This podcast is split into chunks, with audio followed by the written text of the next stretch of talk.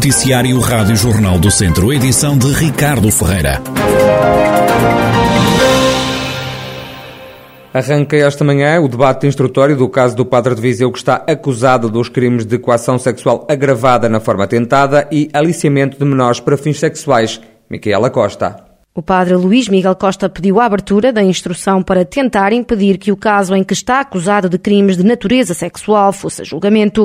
O sacerdote queria que o juiz de instrução ouvisse nesta fase três bispos, entre os quais o bispo de Viseu, Dom António Luciano, e três padres da diocese.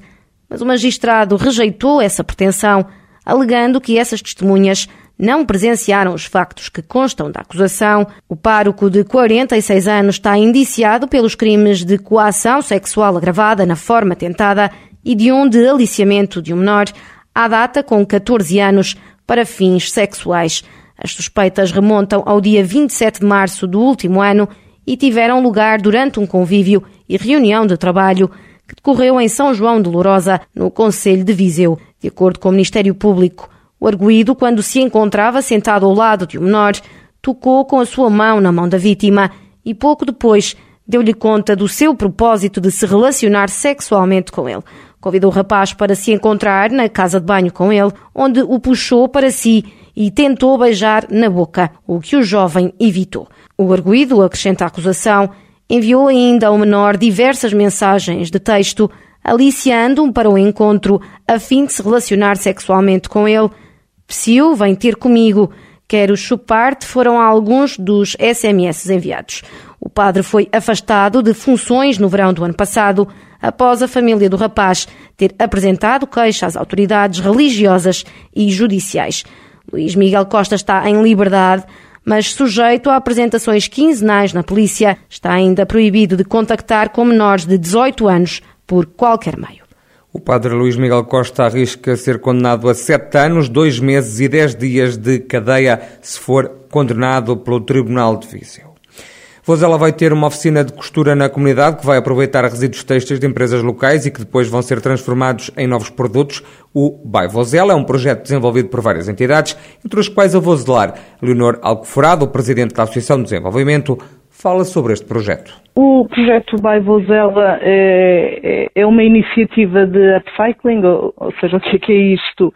É, upcycling dos, dos resíduos da indústria têxtil local ou seja, que são produzidos eh, aqui no, no, no Conselho de Vozela, são considerados excedentes eh, e que normalmente eh, seriam incinerados ou que iriam para, para aterro. Ou seja, aqui o objetivo é nós usarmos esse desperdício como um recurso, não é? Um recurso que nós iremos, iremos buscar às fábricas de Vozela, Neste caso, já temos duas empresas parceiras, que é o caso da Floresta e da Dinton, o Baivozela recebeu um financiamento de 15 mil euros dos prémios Caixa Social 2022. O projeto vai levar à criação de uma oficina de costura. Aqui o, o objetivo é ter sempre por base uh, um modelo social colaborativo de produção. Ou seja, o, o, o objetivo é, é usarmos a mão de obra uh, qualificada não é? e, e o, o, potencial uh, recurso local não é? que já temos, já temos esse talento,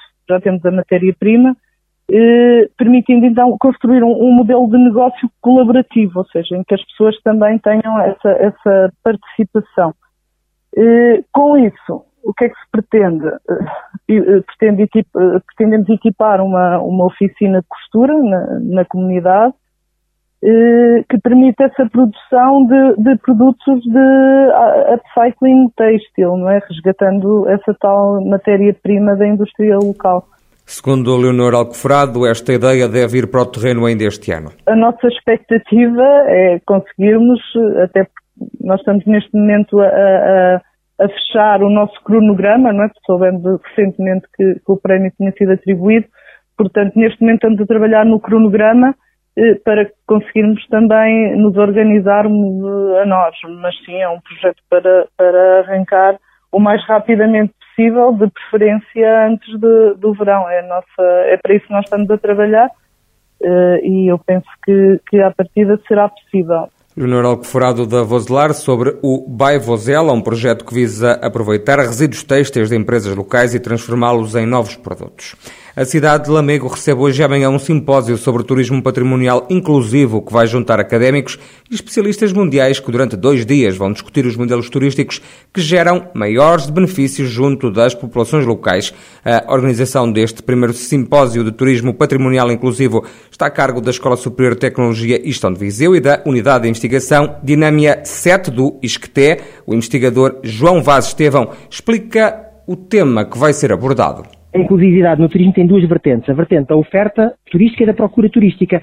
Aquela que é de mais analisada é a inclusividade ligada à procura, ou seja, permitir que uma pessoa com poucas, com, com necessidades económicas, ou uma pessoa que tenha, por exemplo, alguma hum, incapacidade cognitiva ou física, consiga ainda assim usufruir do turismo. Há uma segunda vertente da inclusividade, ligada à, à, oferta turística, ou seja, aos destinos, às pessoas que moram nos destinos que são visitados, que não, não é tão abordada, ou quase não é abordada, sobretudo no caso português. E é o quê? É utilizar o turismo para enriquecer, ou até para aliviar, de certa forma, a pobreza, é mesmo o nome que se lhe dá, Poverty Alleviation, alívio de pobreza, das comunidades residentes nos destinos turísticos. E, portanto, nós quando abordamos no nosso simpósio a inclusividade ligada ao turismo, não é na perspectiva, sobretudo, como é que se pode pensar o turismo para que ele beneficie, em primeiro lugar, e sobretudo, as comunidades residentes. Segundo João Vaz Estevão, os salários no turismo e na hotelaria são dos mais baixos em Portugal. O turismo tem características em que isso não deveria, isso deveria facilmente ser evitável. Porque, repare, se eu, por exemplo, comparando com outros setores da, da economia, se eu, por exemplo, estiver a pensar numa cadeia de supermercados, é natural que um cidadão normal não consiga vir de uma cadeia de supermercados. Então tem que se sujeitar a trabalhar no supermercado com salários baixos. Agora, quando se fala de turismo, o turismo tem condições intrínsecas para que um pequeno empreendedor possa ter um pequeno negócio, por exemplo, utilizar a sua casa, uma casa rural, uma pequena habitação rural, para começar a receber turistas através de um turismo em espaço rural. Portanto, o turismo tem todas as condições para gerar empreendedorismo, pessoas que conseguem ter salários melhores porque são donos do seu próprio negócio. O problema é que nós, intrinsecamente, desde os anos 70, 80, temos um modelo de aumento turístico que privilegia as grandes empresas. O turismo massificado, o investigador João Vaz Estevão sobre o primeiro simpósio de turismo patrimonial inclusivo que tem lugar hoje e amanhã no Teatro Ribeiro Conceição, em Lamego de 2024 para 2025, e se tudo correr bem, o Governo diz agora que as obras de reabilitação e duplicação do IP3 só devem estar prontas dentro de três anos, um ano depois da data inicialmente prevista. A informação foi avançada no Parlamento pelo Ministro das Infraestruturas, Pedro Nuno Santos, durante a discussão na especialidade do Orçamento de Estado. O IP3, que nós gostaríamos que terminasse em 24, mas dificilmente, ela deve terminar em 25, as obras, se tudo correr bem. O troço Santa Combadão, Viseu, tem um projeto de execução já concluído. Prevemos lançar a empreitada no segundo semestre deste ano, portanto, uh, uh, teremos ainda o concurso para a obra, mas obviamente que nós teremos esta, uh, esta estrada feita até 25, infelizmente, dificilmente se consegue antes. Pedro Nuno Santos explicou que só um troço entre a Lagoa Azul e Penacova, que de resto já está feito, não foi duplicado devido aos elevados custos. O governante salientou também que as obras da requalificação do EP3 sem portagens são uma vitória. Pedro Nuno Santos respondeu também ao deputado do PS, José Rui Cruz, que o questionou sobre a realização de um novo estudo sobre uma variante ao atual IP3 em Santa Combadão, a jusante da via, que foi reprovada pela Agência Portuguesa do Ambiente. Relativamente à variante de Santa Combadão, aquilo que a DIA nos autorizou a nós, a nós, à IP, é fazer a duplicação mas, mas, não, mas não foi proposta nenhuma alternativa. Nós ainda teremos que ver isto melhor, mas não foi proposta a, uh, uh, a alternativa que o Sr. Uh, deputado José Rui, Rui Cruz estava aqui a referir, pelo menos do ponto de vista oficial. Nós sabemos que, que aparentemente há de ter sido proposta uma alternativa ajusante, mas a informação que eu tenho é que na declaração de impacto ambiental não, não, não está lá nenhuma alternativa. Palavras do Pedro Nuno Santos, o Ministro das Infraestruturas, no Parlamento durante a discussão do Orçamento de Estado na especialidade. Transformar lixo em dinheiro é o objetivo da campanha solidária Ideia com Futuro Reciclar no Planalto Beirão, lançada pela Associação de Municípios. A iniciativa tem como objetivo aumentar a percentagem de reciclagem e, com isso, fazer subir as receitas para distribuir pelas instituições particulares de solidariedade social da região e outras coletividades sociais de interesse público. O presidente do Planalto Beirão, Leonel Gouveia, explica que a Associação de Municípios tem estado empenhada em aumentar os números da separação dos resíduos. A Associação de, de Municípios do Planalto Beirão tem vindo a, a fazer um, um, esforço enorme no sentido de cada vez mais não colocarem a termo todos os resíduos passíveis de valorização. Tanto que em 2014 eram reciclados 21 quilos por habitante e, e hoje são, são cerca de 42 quilos por habitante. Ou seja, entre 2014 e hoje houve uma duplicação dos valores eh, reciclados. Entretanto, posso dizer também que houve um grande incentivo na, na colocação de novos ecopontos, na aquisição de novas viaturas, numa enorme campanha de sensibilização que consistiu na, na entrega em cada casa de um mini ecoponto, portanto foram distribuídos no total 100 mil mini ecopontos. Existe uma exposição itinerante Manuel Gouveia diz que ainda há muito por fazer. O autarca fala também sobre a campanha solidária Ideia com futuro reciclar no Planalto Beirão aliando a questão da separação e, portanto, incentivar a separação e também fazer com que essa separação possa ter um cariz social. E daí que, por cada tonelada reciclada a mais do que aquilo que era o valor em 2014, será convertida em benefícios sociais para uma instituição de solidariedade social da região e, e digamos, sucessivamente a outras, a outras eh, IPSS e outras instituições de solidariedade social.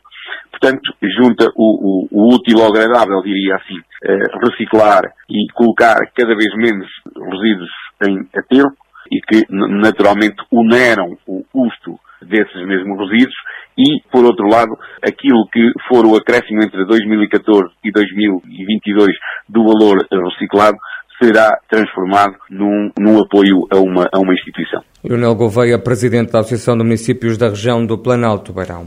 Uma época complicada onde o espírito do grupo forte levaram à manutenção. É desta forma que Carlos Agostinho, comentador desportivo da Rádio Jornal do Centro, analisa a temporada do Académico de Viseu. Os vizienses garantiram a permanência no passado fim de semana, na penúltima jornada do campeonato. O antigo técnico dos vizienses lembrou ainda o fator casa, que nunca foi favorável ao Académico, já que o clube jogou em Aveiro uma casa emprestada. Estão de parabéns, de facto, a equipa técnica, os jogadores, a administração, e, todo, e todos o, os academistas, porque de facto foi uma época muito complicada em, todo, em, to, em todos os sentidos, mas principalmente por, por ter que jogar sempre fora de Viseu. Eu, eu fui ao longo da época uh, insistindo na, na, naquilo que agora estou a dizer, porque de facto só quem anda lá dentro, só quem vive o dia a dia, o jogar, o jogar fora, fora dos seus adeptos, apesar de, de, nas últimas jornadas até haver um acompanhamento, porque as pessoas sentiram que, que era necessário, e muito bem. Uma época difícil, como, como são todas nesta segunda liga, em que houve um período muito complicado com, com muitas derrotas em várias jornadas. Houve um arregaçar as mangas, um, uma união muito forte, porque só passou ultrapassar um conjunto de resultados negativos é necessário haver um espírito de grupo muito forte, um acreditar muito grande das pessoas que é possível. Carlos Agostinho, comentador da Rádio Jornal do Centro e a manutenção do Académico de Viseu na Segunda Liga, quando falta apenas uma jornada para o final do campeonato.